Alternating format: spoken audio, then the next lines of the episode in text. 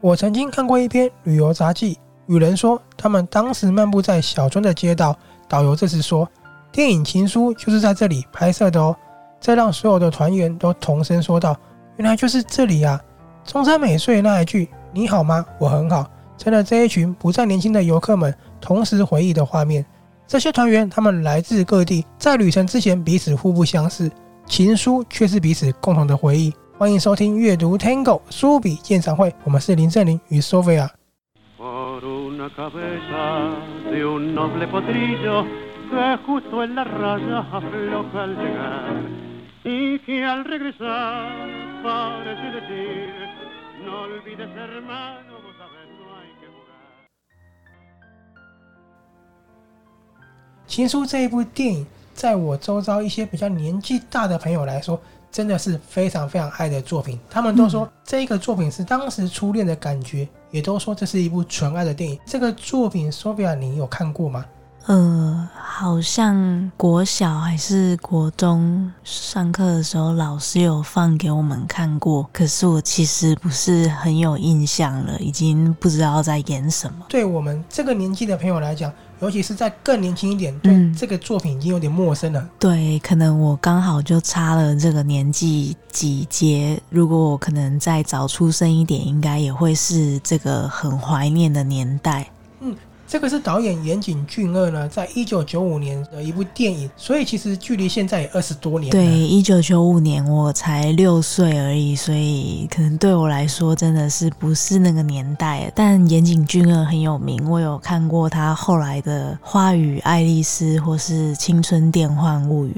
你不觉得他写的爱情其实都非常的纯粹，嗯，是一种让我们回到最原始爱恋的感觉。嗯，对，好，一九九五年虽然说离大家可能有点远，这就是为什么我要做这一集的节目，因为我发现真的很多人，他们到现在还是会不断对回味这一部电影。这部电影呢，其实我想起来的画面是葬礼哦，一开头嘛，对，它的一开头是葬礼，女主角她就是中山美穗去参加未婚夫第三年的祭祀，所以他的未婚夫已经过意世外三年。过世。对，女主角的名字叫做渡边博子。那嗯，其实呢，她虽然说参加第三年了，可是她对这个未婚夫的爱是不断的加深，反而没有被他嗯还冲是淡。很放不下。好，就像里面的那一段台词：“要放下思念很难，但对一个人的思念要适可而止也很难。”嗯，他们三年了，把大家召集来一起。对，这个是第三年的祭祀了。那嗯导演就是透过第三年来告诉我们，他的思念是非常非常的深厚的，嗯并不会说因为时间过去，他就找个新的对象。反而呃冲淡。那故事就是从这边开始。嗯，渡边博子呢，在结束之后呢，回到了藤井树，就是过世的这一个男主角他们的嗯家里。藤井树的妈妈就给了他一本毕业纪念册，藤井树想知道这个角色是谁演的这个角色是博元崇，有没有印象？这个当时非常的红。哦，有我知道他当时很红，他有演一部偶像剧，诶、那算是偶像剧吗？啊，日剧好了，对日剧《在台湾掀起一个热潮。恶作剧之吻》然嘛后，女对女主角是佐藤蓝子，我啊对现我在还记记得他耳朵很大，那个真的很好看。后来台湾也拍成嗯了台湾的版本，对，是林依晨演的，佐藤蓝子跟博恩崇那个版本非常的好很看，经典。很经典，就跟这个情书一样经典。好，那我们刚刚有说藤井树的妈妈给了渡边博子一个毕业纪念册，对，那毕业纪念册上面呢，就是有一些有他们的嗯小时候的住址、照片什么的嘛。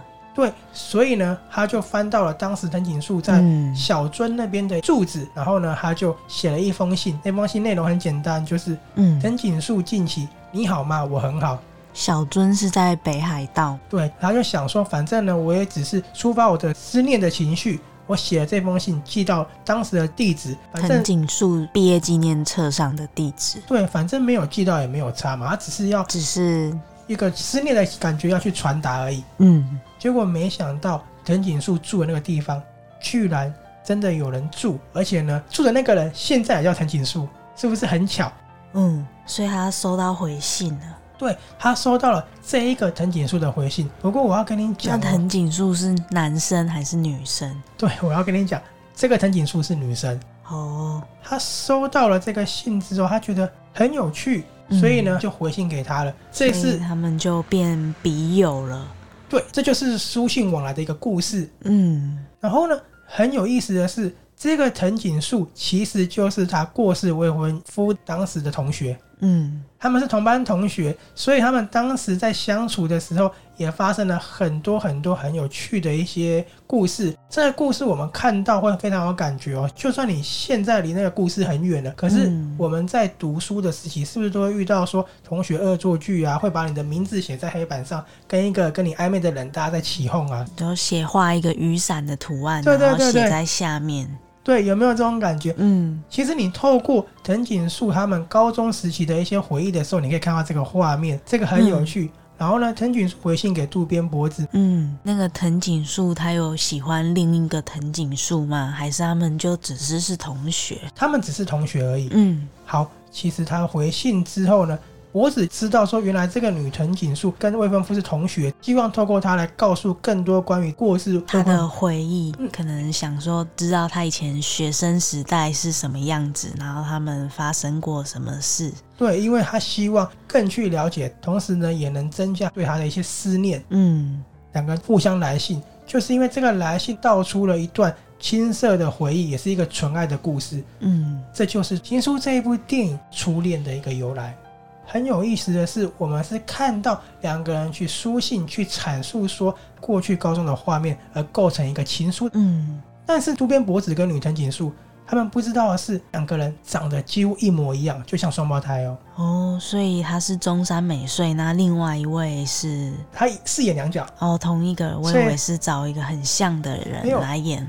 这就是很棒的巧合。嗯第一个巧合就是这个女生叫藤井树，跟这个男藤井树是同班同学。对然后第二个巧合就是渡边博子跟藤井树长是得很一模像，一样，这是导演刻意营造出的一个巧合。这个巧合也算是一种缘分。嗯好，然后渡边博子呢，就对藤井树的过去很好奇嘛，他甚至也去想说，你们两个名字是一样的话，是不是很浪漫？藤井树跟他说，我们小时候一直被恶作剧，大家都说你们两个要在一起啊，刻意去起哄，啊，很有意思对。藤井树跟他说，你好像存在一个很浪漫的幻想，哎，现实更让人讨厌。嗯可是其实我们现在长大来看这个故事，学生时代的爱情，这个就是一种浪漫，对不对？对，我们有时候觉得小屁孩的爱很好笑，可是也很可爱。很纯真。对，可是你在当下可能会觉得很讨厌，对呀、所以故事就是透过渡边博子他们书信的往来，得到他们过去的这段爱情故事。我们看的过程就可以了解到，男的藤井树他当初是很喜欢女藤井树的，甚至他为什么会喜欢渡边博子，有可能就是因为渡边博子跟藤井树长长得很像得一。模一样。那因为这样，博子听到这个不会觉得很伤心吗？哦，没有，因为我们是观众，我们看得到这个画面。嗯可是这两个人他们都不知道彼此长得一模一样。哦，刚刚说我们知道可能藤井树去找渡边博子的原因在这里，嗯但是我们也知道藤井树他其实很爱女藤井树的，嗯因为他们并没有在一起，嗯，而且后来藤井树也搬家了，他们两个就没有再失见到面。联了。没错，没错。其实当年呢，女藤井树她并不知道这个感情，她是到现在跟渡边博子书信的时候唤起这个回忆，才发现说原来过去他们有一段嗯，一直没有说出来的爱哦。所以当年男生的藤井树其实是暗恋女生，但是这是一直没有说出口。然后女生的藤井树也觉得他们只是被同学起哄而已。没错，最后渡边博子呢去未婚夫罹难的那个山峰那边，他大喊说：“你好吗？我很好。”这就是那一幕很经典的画面。嗯，这个好像有听有听说过。好，这一幕就是说，得到了过去的故事之后，也能放下了他对藤井树的思念了，他甚至感到很感动，嗯所以他接受秋叶的爱情了。秋叶是一个追她的男生。嗯，他们两个其实一直走的都很近，也觉得是不是应该尝试在一起。可是毕竟渡边博子还是没办法放下藤井树，这个思念很深，所以他就是这时候才得以放下。那女藤井树呢？她从当时男藤井树借的一本书叫《追忆似水年华》，嗯她在这本书里面发现了当时原来男生留下了很多很多个小线索来表示对她的爱意。什么样的小线索？在里面有做很多记号啊等等的，嗯这些东西都是献给女藤井树。哦，就是在那本书里可能有划线啊、做记号，或是写一些小评语，其实都是要给女生看的。这个呢，还是现在在嗯，图书馆里面工作的高中生发现的，还把这本书送给了藤井树，说这本书是属于你的书。那他怎么知道是他的？因为他想要唤起当时高中的回忆的时候，到这个图书馆，嗯那他们就说：“哎、你就是女藤井树啊！”因为我们在一本书里面有看到藤井树哦。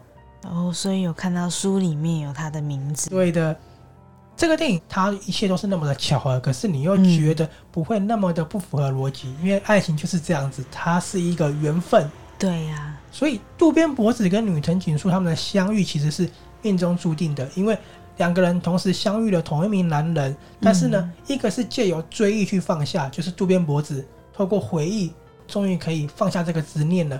那另外一个呢，是对爱情也没有特别的去追求，也没有特别的嗯怀抱幻想，借由这个回忆呢，他体会到了爱情的滋味。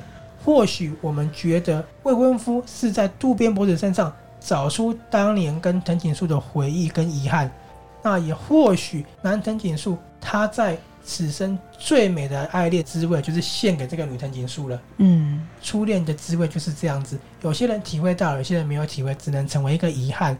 有些人看完这个电影觉得感伤，对，可是他传达出来又是另外一种很独特的浪漫。嗯。其实可是这样脖子不会觉得很难过吗？就觉得自己是别人的影子，可是我刚刚有说啊，他其已实经放下了，呃不是，我刚刚有说，那是因为我们是观众，我们看才得看到得说到。两个人长得一样，这一段嗯对，看得到很多很细微的地方。可是渡边博子他收到哦，原来藤井树在高中时期是什么样的一个男生，那跟嗯女藤井树的相遇是怎么样的？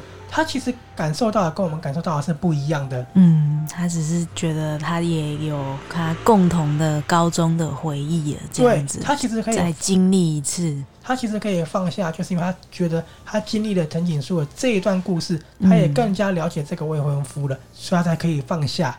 好，情书呢，我觉得它描绘的是一段无尽的思念，也是一个回忆。最棒的就是我说的，它可以唤起所有观众对初恋，甚至对学生时期那种爱恋的一个回味。就像嗯我刚刚有跟你说，同学恶作剧嘛，或是学生时代，我们都会有一些喜欢这个同学，可是不敢讲。嗯甚至我们应该都有经历说以前写情书的年代吧？嗯，就是对啊，会写以前字条可能还不会什么传简讯什么的，对，然后或是一些学生里面传达的一些消息，比如大家都说自行车停车场是告白的地方，也是情侣约会的场地。我们以前也会有情侣下课都会去哪里啊等等之类的，嗯它可以让我们回忆，更是唤起让我们会心一笑的时光。然后有时候也会想起说，哦，我当时是什么样的一个样子？有时候是不是很好笑，或是不敢面对自己原来以过前那去么的，那么愚蠢，对不对？对，这个电影不论画面与氛围，还有内容都是非常的浪漫，尤其是里面是小樽北海道很冷，那个大雪纷飞的场面，真的是让我们看了都很难忘。嗯，如今已经二零二零年了，不知道看过《情书》的朋友们，你们好吗？我引用那句台词：“你好吗？我很好，我也希望你们能够过得那么好。无论是留下遗憾，还是目前正在追寻幸福的道路上，或者是你已经拥有幸福了，也都希望你们能够说那一句‘我很好’。《情书》呢，它是一部让我们怎么看都永远不会觉得腻。我想这就是最纯粹的浪漫，永远不会过时吧。阅读 Tango 书比鉴赏会有《情书》这部电影的完整影评，同时我们也把它设为了置顶文章。对，有兴趣的朋友可以去看看哦。好，这个电影的导演我们刚刚有说是岩井俊二，二，那演员有我们刚刚说的中山美穗之外，还有风川月司、嗯柏原崇跟酒井美纪。好奇酒井美纪饰演哪一个角色？酒井美纪吗？风川月司又演谁？